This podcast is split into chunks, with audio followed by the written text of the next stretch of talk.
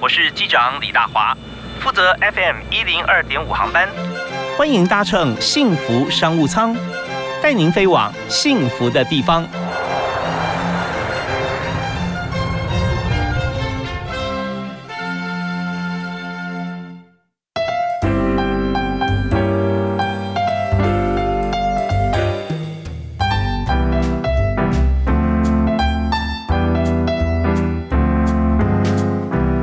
各位亲爱的听众朋友，大家好！非常欢迎您锁定 FM 一零二点五幸福电台，在每天下午啊，礼拜一到礼拜五下午的五点到六点收听幸福商务舱。那今天大华要带您认识另外一个新的产业啊。那不过今天呢，这个一位来宾啊，两种产业，因为他在不同的工作里面啊，都做得很好啊。但是有个不可抗拒的理由，就是回家啊，回家。那他们家里面有三兄弟啊，一起来。接替了这个接了啊父亲的任务，但这个父亲是这个完全不退也不休啊，对。我们今天介绍的是宏昌碾米工厂的业务经理哈，曾耀斌，嗨，耀斌好，嗨，大家好，是非常欢迎你啊，谢谢谢谢谢谢。对，那耀斌，你现在的这个宏昌这个米厂啊是在台南，对不对？对，我们在台南下营，台南下营哈。那家里面从事这个米业在多久了？哦，我们从从呃，我那时候回来找找那个历史资料的时候，我找得到的纸本资料，其实基本上就是从一九六七年开始。哦，对，是啊，但是那个对，因为那个时间点啊，是我我我问过我爸，他就说那个时间点是刚好我们呃旧工厂他盖的那个时间点。是，所以你们应该是说，哎，应该是说从我阿公到现在，对，嗯，然后那个时间点的那一张。那一张呃纸本资料啊，是我们目前所找得到呃比较能够用的资料啦。然后其实基本上它在更早之前，其实其实是应该是会更久一点的。对。哦，就是说呃可以看到的呃文献资料的话，就是这个一九一九六一九六七一九六七哈，对，一九六七年。那到现在其实蛮长一段时间了。那在三位三三位孩子啊，就三个儿子都回来啊，回来就表示说发展的越来越好啊，蒸蒸日上。不然的话在讲说哦，那在就在外面做就好了。因为跟大家介绍一下哈，呃，姚明他在中心大学，然后到台大念研究所哈，对，然后呃之后呢到奇美电子，对，都是非常好的这个学校跟工作。就做着做着，呃，不管愿不愿意啊，你都得回来啊，因为家里面事业发展的太蓬勃了啊。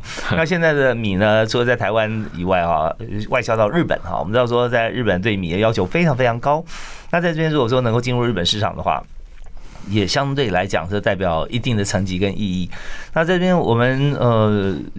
一般在碾米方面哈，我们大概是怎么分现在的市场？因为有外销日本嘛，而且看今年的这个报道啊，有超过像以一百零九年来讲啊，出口日本超过三千八百公吨，对，哇，这个很大一个数量啊。对，哦，那在台湾有没有销售？在台湾也有，对啊，台湾其实我们有分几个。销售通路点，嗯嗯，第一个大概就是一般的营业用的，嗯哼，对，营业用的销售点，营业用销售点主要是还是批发给类似那个米行啊、米店啊一些一些比较传统的通路。营业用就一般餐厅了哈，对一对一一般餐厅，对，好啊，大众物资啊，就是类似这样子的销售跟买卖。是。然后另外一个是比较倾向于家庭用，对，那家庭用的话就会呃也在那个。网络通路上面啊，或者是在一些连锁通路，嗯，好比说在 Jasons 上面，哦，是，对，然后就会有一些比较品质规格比较高的米种会放在上面，嗯嗯嗯，对，然后另外一个其实会比较倾向于就做在地了，嗯哼，就是好比说啊，你来工厂买，然后工厂这边其实也有自己的销售销售店，哦，所以批发零售都有了，哦，对，批发零售其实都有。OK，那做起来真的蛮全面的。像您刚提到说，像呃，Jasons 哈，呃，像它这个超市的，一般来说它的产品会比较有一定的档次，对，它有一定的水准啊，跟要求。所以你们在其不是每一个通路连锁通路都放嘛？对，并不是每一个都会放。哦，那你怎么样看这个？以在台湾来讲啊，那在市场方面是你们自己自己做呢，还是呃 outsource 出去为外？呃，我们基大部分都是以自己作为主啦。嗯，然后有一些比较特殊的通路，其实我们会委由。那个代理商帮忙处理，你说在国外嘛，是吧？哎，不管是国外还是国内，其实都是。哦，对，是。因为国内其实有一些通路商，他可能有掌握了好几个通路点，嗯嗯嗯，对，好比说他可能手头上就有 Jasons 啊，会有家乐福，会有大润发，会有 Costco 之类的，嗯哼，对啊，其实我们会会由他们来帮我们做上架，哦，来做上架发货哈，对对对对对。好，那我我们刚听到今天的特别来宾啊，红汤年米的。业务经理哈曾耀斌啊所谈的这个部分就可以想象出来哈，整个在粮食哈以米来讲，在台湾是主食啊，它的整个一条龙的这个产线看起来啊，从播种啊，甚至从育种开始哈，对，育种、播种，然后到耕作嘛，收割，收割完之后还要到这个呃碾米。的阶段嘛，啊，晒谷啊，碾米，碾米完了以后还要再分分类分装，然后出售，出售的时候又分了通路，有有大宗，有这个呃一般的家用，然后还有分国内跟国外，对。啊，所以在里面在这个产业链里头哈，发觉说一粒米哈，人家说粒粒皆辛苦，吃到嘴里面啊，它经过多少个关卡啊？哇，它其实关卡其实老实说非常的。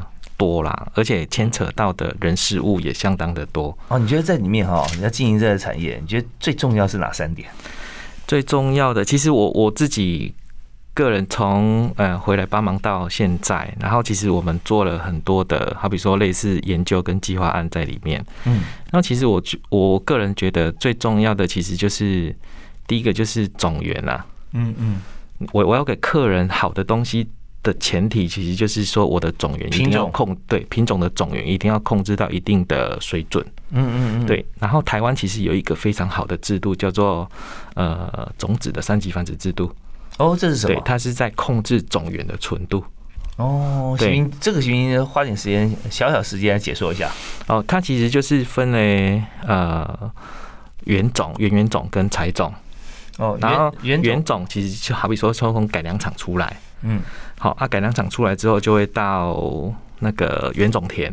嗯哼。好啊，原种田下来就会到采种，然后它就是一层一层一层下来。采种是什么意思？采种等于是说，我们要到田里面给农民农民呃种种的时候，那个就是采种的种。采是哪一个采？呃，采取呃采收采收的采。哦，就是原种就先从那个，像我们有这农业改良所嘛，是吧？对，改良厂，改良厂。他们说他们有研发了一个比较新的品种出来，好了，那这个新的品种它需要在呃，好比说改良厂里面做繁殖，繁殖出来了之后才会变呃，那个那边就是原原种啊。嗯。那原原种出来之后，就会到合格的那个秧苗厂做原种。嗯嗯。然后再下来才会发到呃，好比说一般的秧苗厂去做采种。哦，OK，所以现在呢，我们知道说在茶叶方面啊，台湾大家都很熟悉啊，啊，台湾红茶台茶十八号，就我们的米呢，现在是台南十一号，对。对，它其实台湾的米啊，其实它非常非常多的品种，嗯嗯，对，它要除了台南十一号，台南十一号为什么它会那么的广受喜欢？其实有一个很大的原因，是因为它的产量其实是相对高的，你给它很多的肥料，它都吃。嗯哼哼，对，然后他很诚实啦，你给他多少还是长多少了啊？对对对对，然后挑食啊，对，然后还有其他的品种，好比说台根九号啊，嗯嗯，台南十六号啊，嗯，对，台中一九四，高雄一四七，都是很有名的一个品种。OK，好，那我们的第一首歌要推荐给大家啊，我们要请曾耀斌啊，曾经理推荐啊，《爱的初体验》。爱的初体验，哈哈。OK，这我们稍后也要回来谈啊，因为从这个呃奇美电子哈，然后转回来，那很多事情虽然是从小出生在这个米厂的家里面哈，但是还有很多初体验。好，我们休息一下，听这首《爱的初体验》。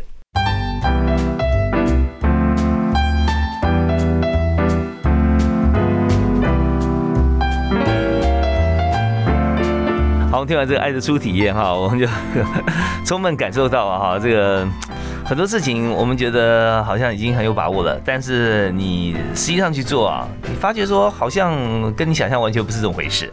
那今天我们有一位朋友在现场啊，他从这个科技业啊，从呃也是环境方面哈，环境工程相关的这个领域的学习，从台大研究所毕业之后，到了奇美电子，突然就初体验一个电子业哈，完全不一样啊。那但呃我。进去的时候啊，可能是以学历啊进去，但是不是以专业进去，那没有关系啊，哦，专业可以学习的嘛。就做了一阵子，又回家哈，再从这个米厂哈开始。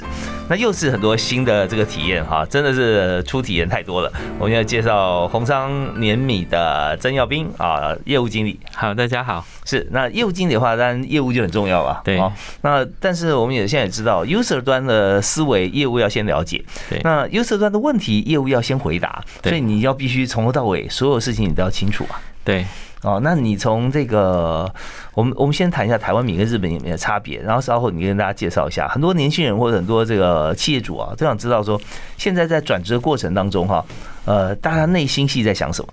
好，那先谈说，呃，这样做米也外销到日本，这么大量的米到日本三千八百公吨一年哈，那这两种米有什么不一样？台湾米跟日本米？哎，其实。台湾米啊，其实它有一个先天的优势啊，它其实是台湾一年有大概两个起作别，是。对大部分的地区啦，你像宜兰它可能就一起做，或者是我们屏东那边可能就只有一起做，因为二期做要种杂粮作物，嗯嗯，是其他大部分地区都是种两个起作别。那你回想一下我们日本啊，嗯，日本它一年只有种一次而已，是对。种一次，对，但是日本你你去日本吃饭啊，你就会觉得哎。怎么怎么吃这怎么好吃？嗯，因为它是呃够熟啊，是吧？哎，应该是说，其实日本好吃的，其实它第一个先决条件就是品种，它的品种其实就月光嘛。大家其实全全日本几乎都是种以月光的品系下去做分支。嗯，好，然后其实每一个地方，好比有新泻有月光、北海道之类的各个地方其实都有。嗯，但是在日本种啊，其实它有一个独。呃，得天独厚的条件，它其实稍微比较冷，是。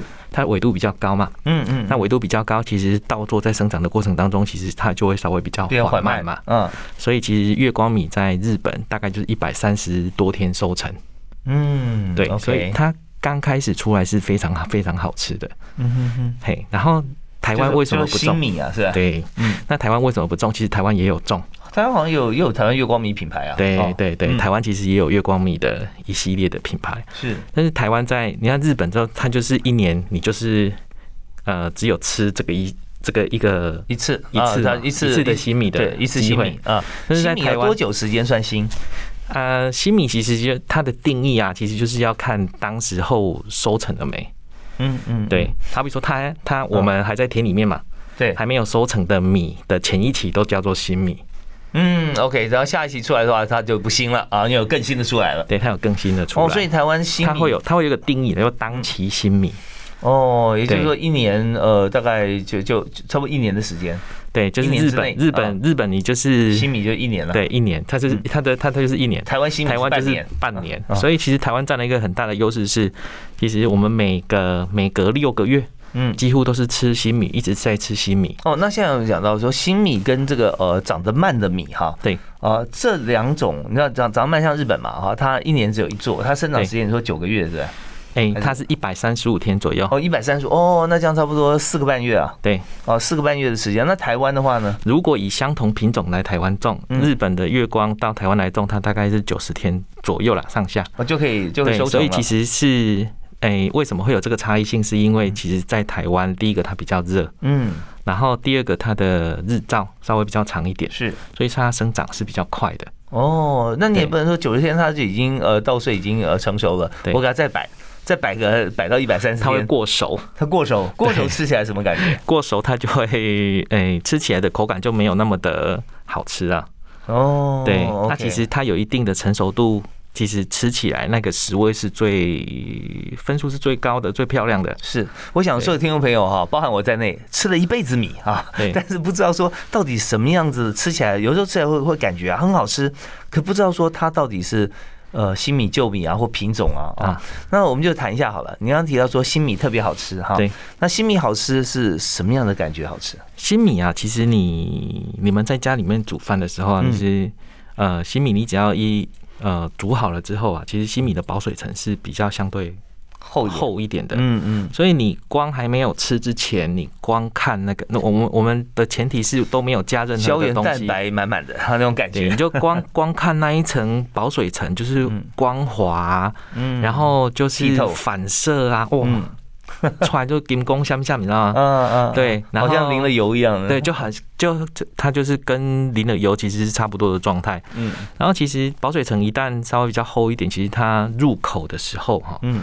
它会有一个滑润感呐。哦，OK，这边哈跟呃所有朋友讲，尤其家庭主妇可能会知道一些方法，就是说，当你新米的话哈，你再不用泡太久。那如果说你这米已经看起来，或者说你知道它不是新米了，那你在煮之前呢，先要呃泡水泡一阵子啊，对，半小时啊，二十分钟啊，十五分钟都好哈，然后你再下去煮，那时候会让让米比较饱满一点。对，那其实我们自己在做测试的过程当中，其实是不会去做浸泡了，嗯，因为其实有一个很大的原因，其实。哎，我自己在测试的时候，我自己都懒惰了。对，所以我们会尽量哈，让这件事情让它是简最简单的，而且这样比较准啊。对，对不对？因为浸泡出来，大家吃起来都好像哎，好像都是都水嫩水嫩的哈。对，那你就不知道那个品质了。对，所以哦，所以新米呢，就是你煮出来呢，香甜可口，而且看起来色香味俱全了。对，啊，这是新米。那新米的定义，就日本就是一年之内，台湾是半年之内。对。那另外就是米的大小啊，有没有差？在米的大小其实是根据它的品种不同而有一点点的差异性。有没有一些要求？好比说你在外销日本的时候啊，日本有没有要求说它的米要大要小？嗯，其实日本它会刻意的去选择台湾的某一个品种别。哦，对，好比说它需要的是我们全台湾里面栽种面积最广的，因为才足以供应它比较大的量，这是第一个。第二个，你我的量越多，就代表我的成本是可以压的稍微比较低的，是，哎，然后在第三个可能就是要求它的农药残留。你要能够控制得住。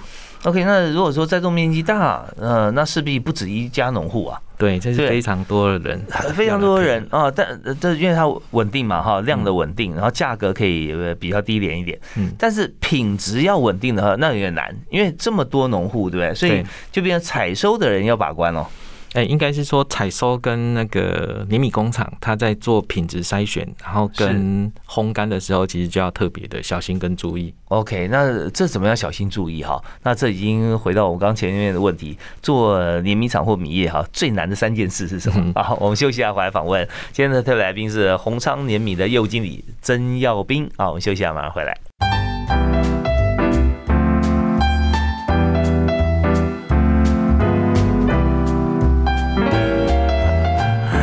米食啊，吃饭在对于台湾人来讲啊，是再熟悉也不过了啊。然后说哇，这个太简单了，这个简直跟吃饭一样简单，表示我们吃饭有多多多么平凡跟容易。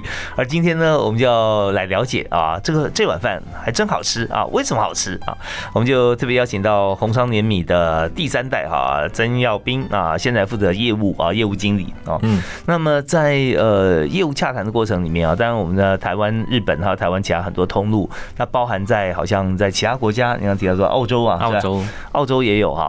那澳洲需要的米跟日本的米有没有一样？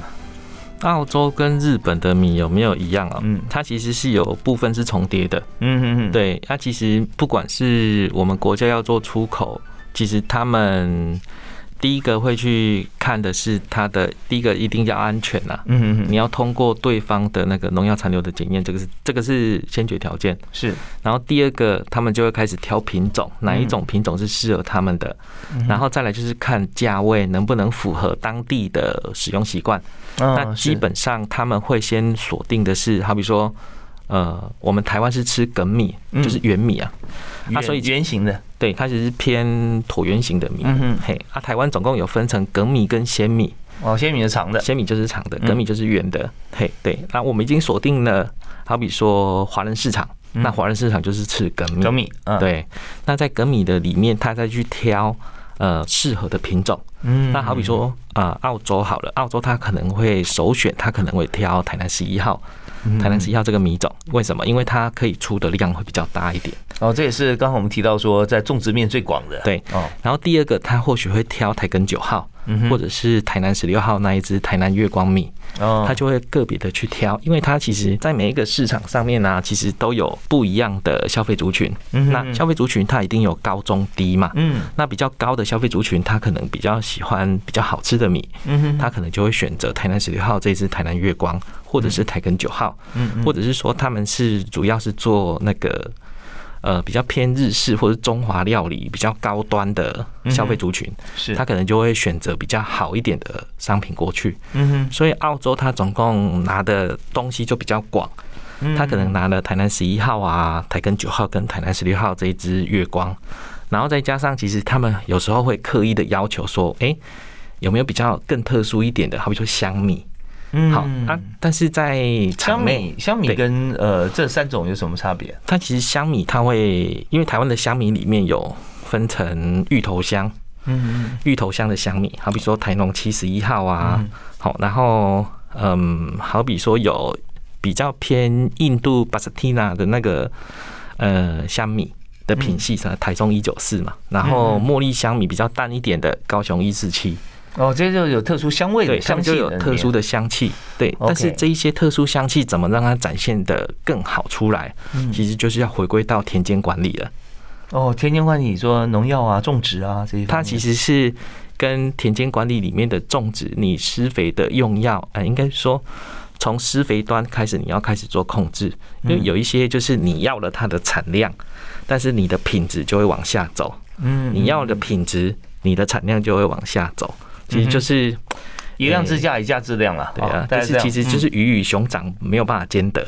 OK，那所以在有些我们在采收的时候，会不会我们去 order 啊？因为我们自己我们自己也有种嘛，对吧？对，我们自己也有种，有种。那如果说有些特殊的订单，那是不是就可以来呃自己，或者说我们在如果不够要跟别人收的话，要跟他气做了？对，其实基本上场内一些比较特殊的品种都是走气做的模式。嗯嗯。对，好比说台南十一号，我们会有一定。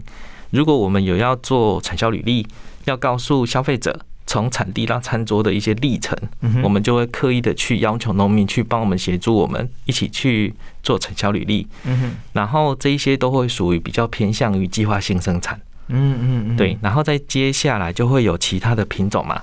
那其他比较特殊的品种，这个都一定会去做产销履历，甚至于说，嗯，甚至于说我们会连同田间管理会一直把它呃 hold 住。嗯哼，也就是说，你的肥料就是要听我的使用，你的你的防治性用药，你就是要听我的来使用。对，因为已经契作了嘛，没有契约嘛啊，所以这方面在就是大家谈好了。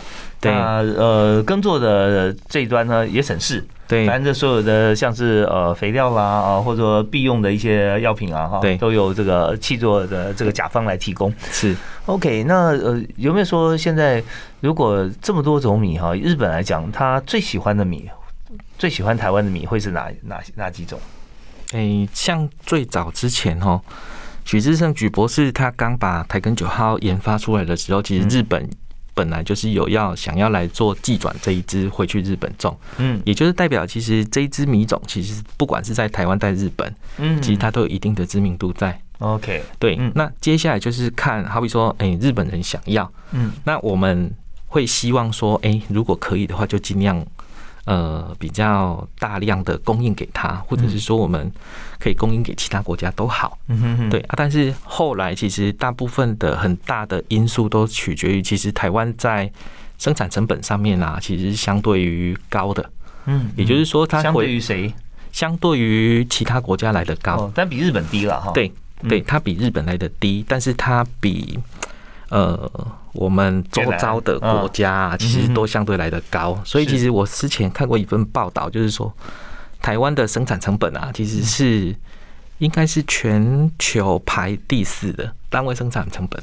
哦，对，所以其实台湾其实比较为什么这么高？呃，台湾都是小面积生产，对，大家都一小块一小块。你像乡下地区啊。诶，可能就是一两分，一两分。这宜兰那边，呃呃，应该那边是在在呃礁溪，在在进进去，哎，龙洞贡寮，贡寮那边很多梯田啊，好好，对，贡寮，然后对，其实山上那那这面积真的不大啊，对，但是整片山了，对啊，其实台湾其实它就是比较属于小面积耕作了，嗯嗯，那所以它其实比较偏向于精致农业。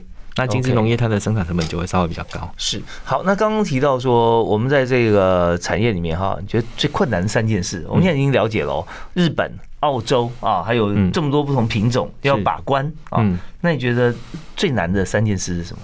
第一个其实就是刚刚提到第一第一件就是种源了。嗯。第二个其实要跟人跟人之间要沟通的恰当。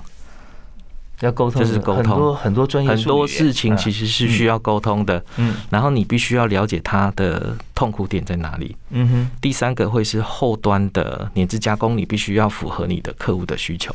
OK，因为客户需求。爸爸敬你的，嗯哼哼，哎呀，所以你必须要符合它。我们刚刚提到前端了哈，就是说不同的品种啊，哦，我们从这个源头怎么样来进嘛啊，要符合像以日本来讲，它要量大，然后要稳定然后，价格还要低廉，对，所以这方面我们就要去符合它。就是现在看到台南十一号啊，是最符合的。那但是我们就讲到说，在碾米这段过程里面啊，就是后面这这个整个这个做把它完成啊这件事情，那。当然很重要，我们稍后来听听看啊，有哪些是你客户最最最最呃怎么讲最最高的要求 啊？最高要求，那怎么样去满足他们？好，休息一下，马上回来。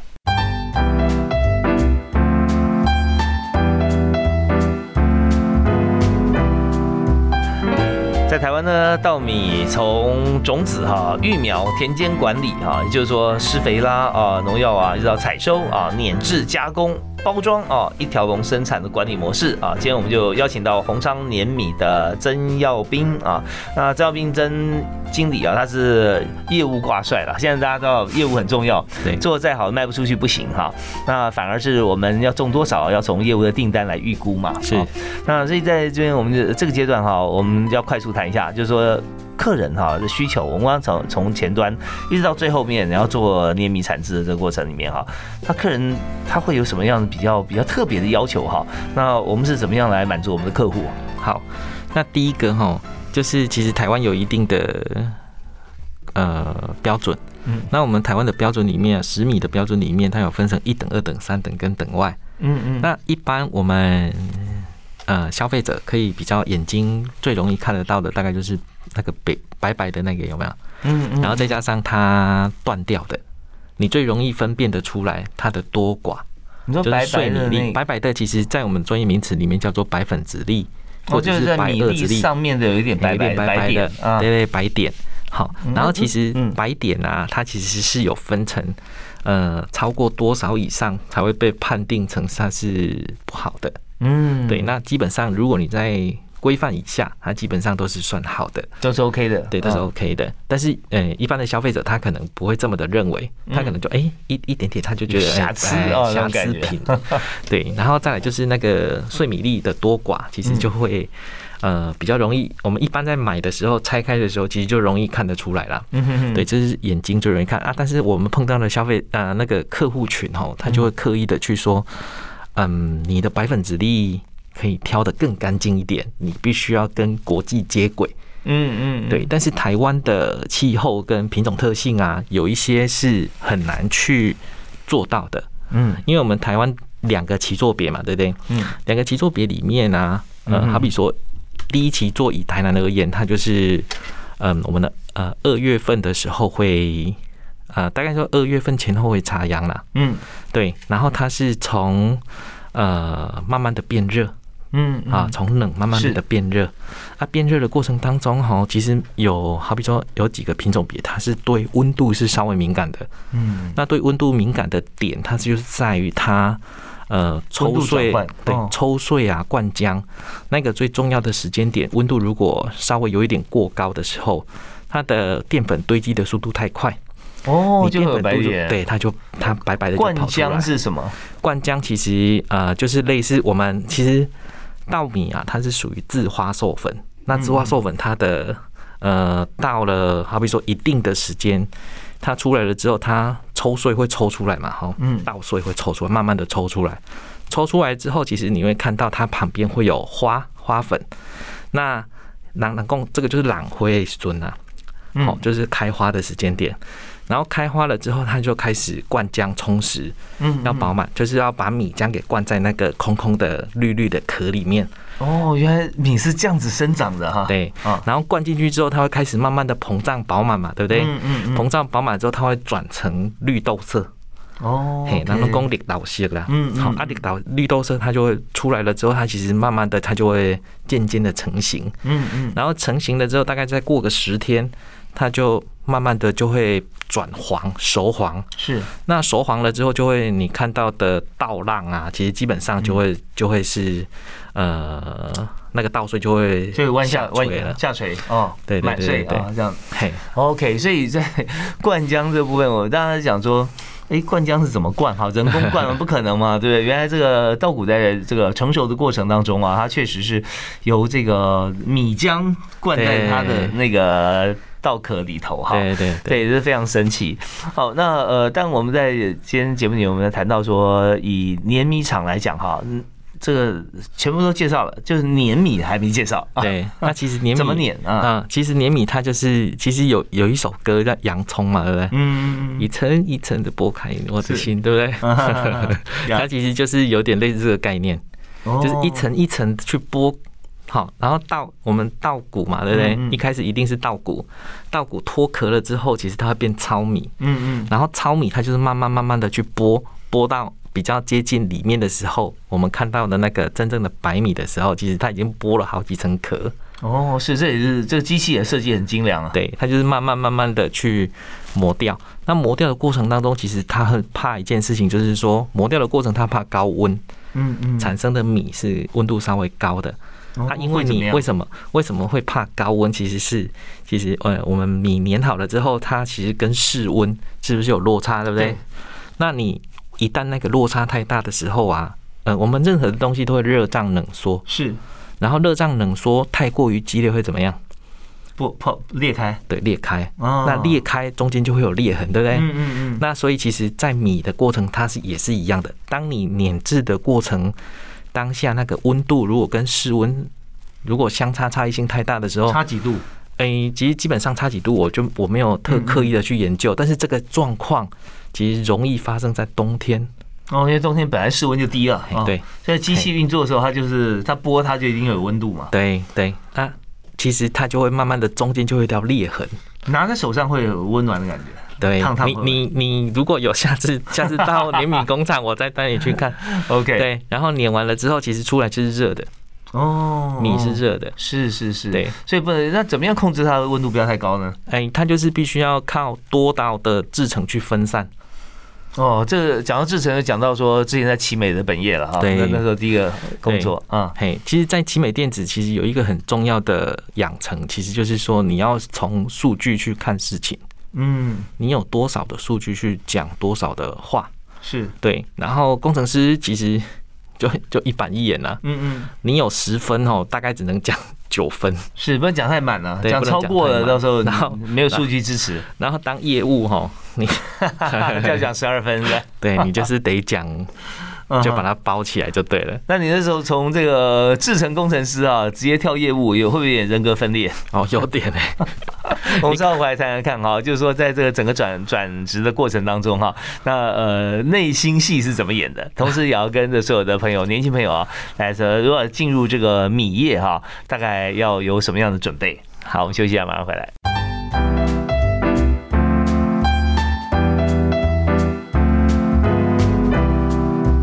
今天在幸福商商里面，我们谈的是米业，就是碾米啊，包含从种植到销售整个一条龙啊。我们要邀请的特别来宾是红昌碾米，他们做的非常好啊。以今年来讲，三千八百公吨啊，销往日本，还有销往澳洲，也有其他也是蛮大量，在台湾也是。那所以各个通路，包含网购啊，都可以看到。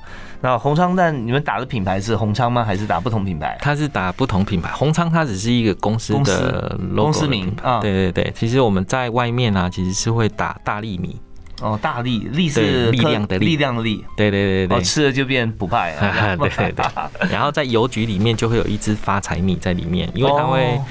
For 客户的需求端不同，然后去设计不一样的商品。对，但重点是说，我们的所有米要经过把关啊，红商要把关。好，那刚刚讲到说，呃，当初因为学校毕业的时候是研究这个水资源、水文环境嘛，嗯，我们讲说有时间可以谈，那时候你在淡水河在测那个温度啊、潮潮汐啊、啊潮汐变化，还有流动率啊，然后到了冬天看到很多乌雨来，对，对，那这是当初的这个工作哈，就是在研究的工作。那在毕业以后就去奇美电子，对，奇美电子做这个制程啊，对，制程工程师。呃，那就是把这个液晶荧幕跟玻璃贴合。对，好，那这边要很精密啊，因为那个胶不能够外溢，它就要贴的整整齐齐。对，那现在回到了这个家里面啊，碾米工厂，它也是啊，从原先我们精确制成要提供我们的专业数据啊来看事情，嗯，但是你又负责业务，对，业务要把它讲到满，啊满出来啊。对啊，所以那你中间呃，你你适应期有多长？哦，适应期其实蛮长的，因为其实一开始回来其实非常非常的不适应这一种。生活啦，跟那种讲法。哦，怎么样？对，其实其实坦白说，你你已经我已经习惯了，好比说工程师嘛，哈，嗯，然后你就是有有多少事情就讲多少话，嗯，对，甚至于说你可能为了要保护自己，可能得保守一点，是是，保守去讲，嗯，对，但是客户端啊，你必须要尝试着让他去接受你，嗯嗯，对，所以其实就会有摩擦跟碰撞出来。你你客你客户一直不点头的时候，你就得想办法。OK，那你本身个性怎么样呢？其实适合当业务嘛？啊，一开始其实我一我一直觉得我不太适合当个业务啦。有时候也不能够太诚实。哎，可是现在我们发觉说哈，呃，大家觉得业务都是几次以后累累哈。哎呀哎呀哎呀！那但是这个一听到你或者看到你就觉得说哇，这个业务不一样啊，他很诚实，所以反而这个生意不错，会不会？是。是也有人这么认为啦，对啊，但是我是觉得，其实不管做任何事情哈，还是要脚踏实地啊。嗯嗯嗯，对，因为其实你一旦讲了太满啊，是，其实很容易被内行人一看就戳破了。嗯嗯嗯，对，其实像我们会去碰到的，不外乎就是一些，好比说原本就是米行米店的老板，呀，啊，你如果。讲的太满，其实他们都知道啊，因为他一一看你的眼睛就知道你吃过多少盐巴了。对，其实太多太多的那个。前辈在前面了，嗯哼，然后他们也在这个行业里面，他已经大概也有三四十年在这个里面，所以你你做的一些小动作，其实都逃不了他们的眼睛。是，就是说，一般在这个米厂方面当业务啊，这个呃自己家里面呃了解的话啊，就是非常少的。对啊，就是呃就是你了解所有的种从这个选种啊，一直到销售整个过程啊，其实是少的。那所以要讲内行话，有时候。其他人一听就知道，对啊，一听就知道。那呃，第二个就是说做米厂业务哈，当过电子业工程师的那更少啊，大概全台湾数不出来两个吧。对，所以你的思维各方面可以让跟你接触的人啊有另外一层的认识对这件事情，呃，或者对这样子的一个业务的经营哈有更新的一个想法，所以这些其实都也算是优势了。对啊，他他也是优势啊。OK，那你现在看，如果说现在有年轻人啊。大家嗯都希望找到理想的工作，对。那有没有你在应征的时候，你现在还公司缺不缺人？我们公司缺人啊，一直都很缺人，一直很缺。缺什么样的人呢？其实就缺那个刻苦耐劳。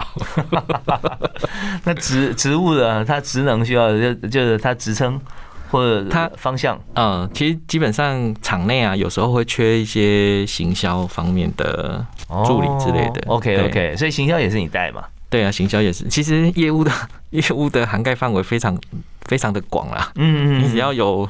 牵扯到什么什么什么，其实都是业务范围嘛。对，你看这个业务大经理在这边就可以知道，他们家啊做业务的话，呃，你权限很大哦，从企划开始哦，企划设计哈，行销啊，这些都要做。那这这这也真的是一条龙的做法了。对啊，因为你要知道说，从客户端啊，客户需要什么，你回头要交代企划，交代企划不如自己做，所以你要企划也要会，然后业务也要会，行销也要会。对，其实基本上你就要多多少少都要。懂得一些啦，嗯哼哼，对，OK，好，那有没有年轻人来？但吃苦耐劳放在前面的话，你再就录用了，对不对？应该还要你要懂得怎么去在职场上生存下去，最好是还是要很认真的去表表现你自己的企图心。OK，那在面试的时候，对，然后跟你的那种学习的态度，我觉得那个就很重要了。因为有时候我们会录取一个人，并不并不会因为你的学历。而录取你，而会因为你的企图心，跟你想要呃，在这个工厂或者是这个公司里面，你想要去帮这个公司做哪些事情？嗯，好啊，那大家要要全力以赴了哈，是，然后全心学习。那我们今天来个开心时间，好不好？就是说 我开打开薪水哈。如果说我们的年轻人来我们工厂啊，他有没有一个 range，或者说做这样子的工作哈，他的薪资的期盼，也许过了几年，他可以到什么样的一个地步？因为基本上在南部地区，其实他薪水并不会太高，嗯，但是依我们当地的状况，其实我们可以给到两万八到三万二的薪水，就是一般的，不管是专科啊，或者是你说起薪是吧？对对对，起薪，然后。然后大学大学毕业就对，就大概就是这个水准啊。是。然后如果你有一些比较特殊的，好比说我们有一些专案嘛，嗯嗯，可能会接一些好比说农委会的一些计划案的专案的时候，其实他的薪水就会不一样。哦。对，他会再加上去。嗯。对，就会看执行的状况，但是坦白说，就是刻苦耐劳要撑得住了。好啊，那今天最后是不是送给大家一句座右铭？其实学如逆水行舟啦，不进则退，也是我们目前正。正在呃放在自己心里面的一段话那今天很开心啊，跟这个认识了这个米业，跟这个曾耀斌曾曾经理啊谈这么多。